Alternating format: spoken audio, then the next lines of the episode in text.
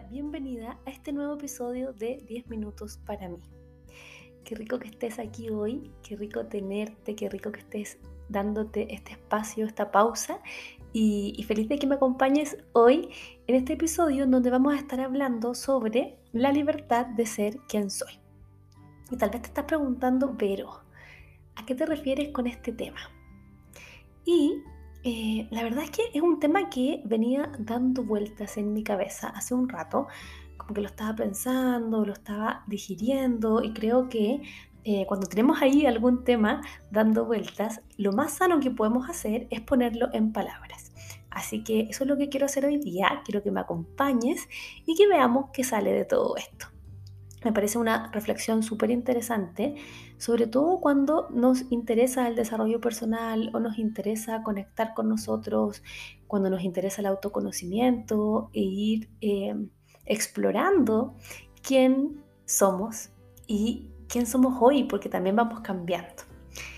Cuando hablo yo de la libertad de ser quien soy, me refiero un poco como al permitirnos ser quien somos en todas nuestras facetas, en todas nuestras dimensiones, eh, porque conviven dimensiones distintas, algunas súper distintas y opuestas, otras complementarias, eh, pero pucha que es importante darles permiso para existir y no coartarlas en el camino.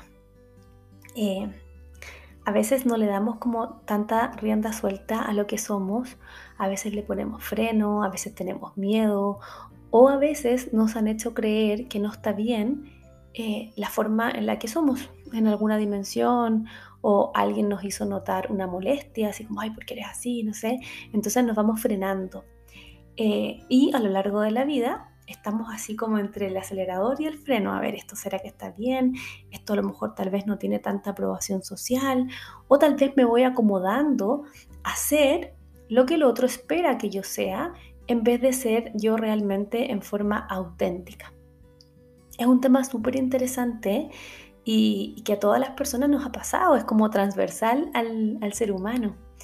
Em, bueno, yo no sé cuántos años tienes tú, yo tengo 38 y en estos 38 años obviamente también he ido experimentando un montón de cambios. Hay partes de mí que se mantienen y que me han acompañado toda la vida, que amo, otras con las cuales a lo mejor he luchado pero he aprendido a amar, otras que han sido áreas de mejora, o sea, me he encontrado con, muchas partes de mí y, y ha sido un camino súper lindo, en momentos también ha sido difícil, pero creo que no hay nada más bacán en la vida que eh, aprender a mirarte con ojos como más amables, más amorosos, dejar de criticarte y como en el camino hacer las paces contigo misma y entender que coexisten muchas partes tuyas y eso no te hace ser una persona falsa, ni, ni mala, ni ninguna cosa. Cuando yo hablo de esta cosa como de los lados, de las facetas de las personas, se me viene al tiro a la mente la Cami, de mi lado C. La Cami es mi amiga, bueno, si me sigues en Instagram probablemente sabes de quién estoy hablando, eh, porque siempre la etiqueto y comparto su trabajo, me encanta. Si no la sigues o si no me sigues a mí, te invito a hacerlo, es arroba mi lado C. Y la Cami, bueno, tiene este nombre en Instagram, mi lado C. Tiene su podcast que se llama Mi lado Speaker y yo siempre le digo cuando la veo que amo todos sus lados, que siempre me sorprende con, no sé, su lado amistad, su lado amorosa, su lado creativo, es bacán. Y, es bonito, es bonito darle espacio a lo que somos. Y em, también se me viene otro ejemplo que em, tiene que ver con el podcast. Yo el otro día me estaba escuchando y me di cuenta que em, cuando me escucho, que tengo una voz mucho más calmada, más reflexiva y cuando me siento a grabar, igual es como dentro de un contexto, no sé, porque es de noche, que, que, hay una atmósfera rica, muy de conexión conmigo, como que siento que es un momento muy íntimo y aflora mucha calma en mí. Eh, como que conecto con, con, otra área que tal vez en el día a día, en el ajetreo, que estoy apurada, que esto, que lo otro, no aflora y tiendo yo también a ser mucho más acelerada, tal vez conectar con un lado más a lo mejor ansioso mío eh, o tal vez más enérgico también. Entonces, eh, cuando me escucho, en vez de decir, oye, qué mal, estáis siendo súper falsa. La verdad es que no, estoy siendo auténtica porque este lado mío también coexiste con el otro y está súper bien que así sea, porque tengo un lado más calmado, tengo un lado más reflexivo, tengo un lado más como que, que aflora en otros contextos, así como tengo mi otro lado acelerado y amo que sea así y no tiene nada de malo.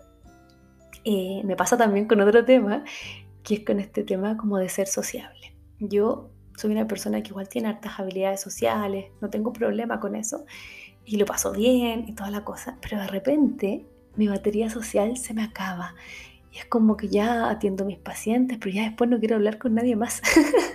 como que ya me cansé.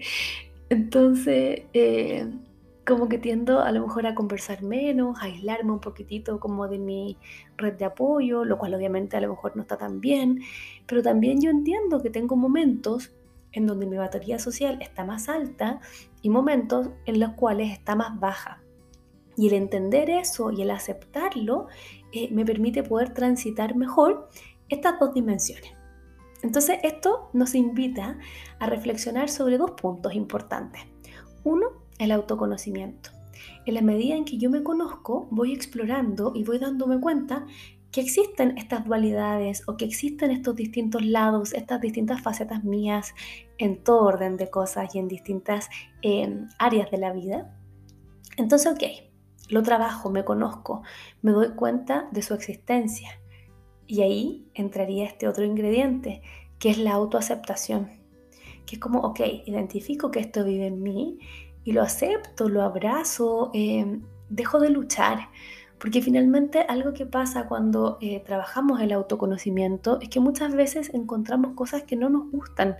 Y, ese proceso es complejo porque en el fondo eh, aparece la crítica, la autoexigencia, el, no permitirnos como explorar lo que pasa ahí y, el autoconocimiento tiene mucho que ver con aceptar nuestras luces, nuestras sombras y entender en el fondo que somos un todo y, que claro, no todo, no todo brilla, no todo es bonito, también tenemos nuestras partes a lo mejor más oscuras, tenemos nuestros defectos y que también hay que darles espacio. Ahora, obviamente, eh, ahí hay áreas de mejora, podemos trabajarlo, se pueden hacer cosas y es bonito. Así como hay cosas que tal vez van a vivir siempre en nosotros y tenemos que saber aceptarlas y tratar con amor incluso esas peores versiones de nosotros mismos. Porque amar las partes bonitas, y esto es aplicable para todas las relaciones, como que es fácil amar lo bonito del otro, ¿cierto?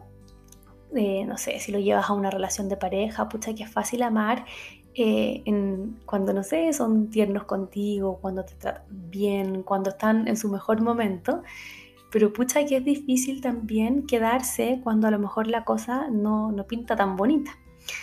En el caso de la relación con nosotros mismos, creo que es fundamental saber sostenernos no solamente cuando nos está yendo bien o cuando descubrimos todo este lado bonito nuestro, sino que también quedarnos con nosotros precisamente en los momentos malos o cuando sentimos que tal vez no somos suficientes, cuando sentimos que estamos conectando con nuestra peor versión, porque precisamente en esos momentos es cuando más necesitamos nuestro amor propio para que nos sostenga y, nos permita salir adelante. Eh, es bonito este tema y también es algo que no es estático y es algo que está en constante evolución y en constante cambio. Lo que somos hoy es súper distinto a lo que fuimos hace 5 años, hace 10 años o incluso de repente hasta, no sé, hace un mes. Estamos siempre cambiando, siempre evolucionando y eso es súper bonito.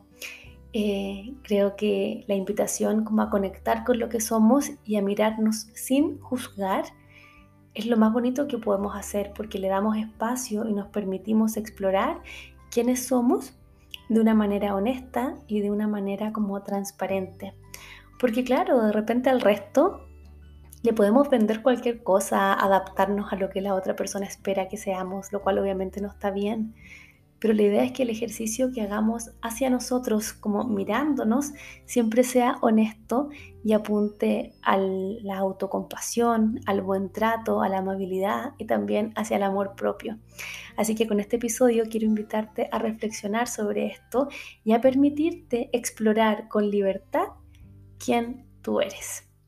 Te mando un abrazo, espero que te haya gustado reflexionar sobre este tema y te espero en el próximo episodio.